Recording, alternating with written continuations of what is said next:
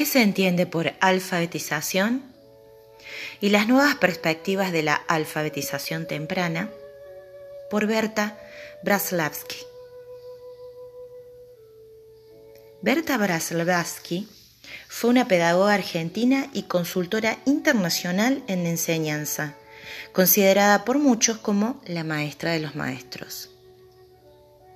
Siempre preocupada por la educación pública y gratuita, por el acceso de los sectores más vulnerables a un aprendizaje digno, fue una referente indiscutida en la alfabetización, la pedagogía y la educación en la Argentina. ¿Qué se entiende por alfabetización? Su definición no es cuestión meramente académica, sino que tiene otros alcances cuando se reconoce que la política afecta a la definición y que a su vez la definición afecta a la política. Entre el 2003 y el 2012 se lanza por iniciativa de las Naciones Unidas una visión renovada.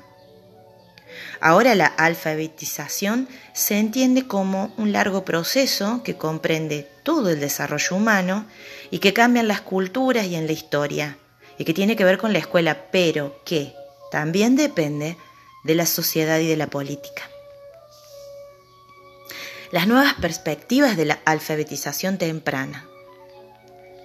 La comunidad científica reconoce en nuestro tiempo que los primeros años de la vida de los niños, es decir, desde el nacimiento hasta los ocho años, constituyen el periodo más importante para el desarrollo de la alfabetización.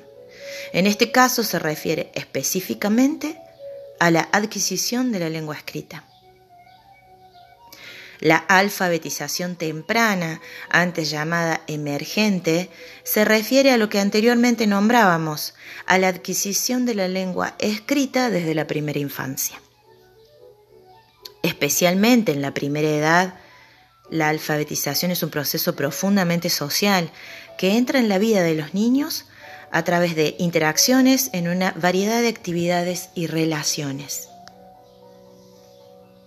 Está incorporada al contexto familiar y al de la escuela y depende de su continuidad de los lazos que se establecen entre ambos, a través del mutuo respeto y la información.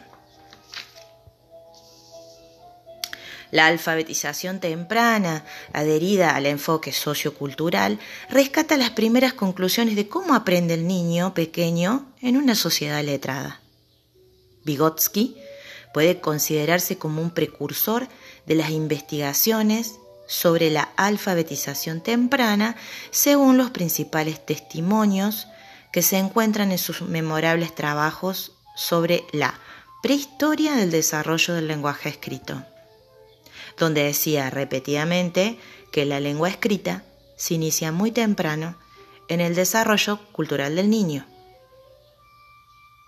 El desarrollo del lenguaje escrito, decía, posee una larga historia extremadamente compleja que se inicia mucho antes de que el niño empiece a estudiar en el colegio.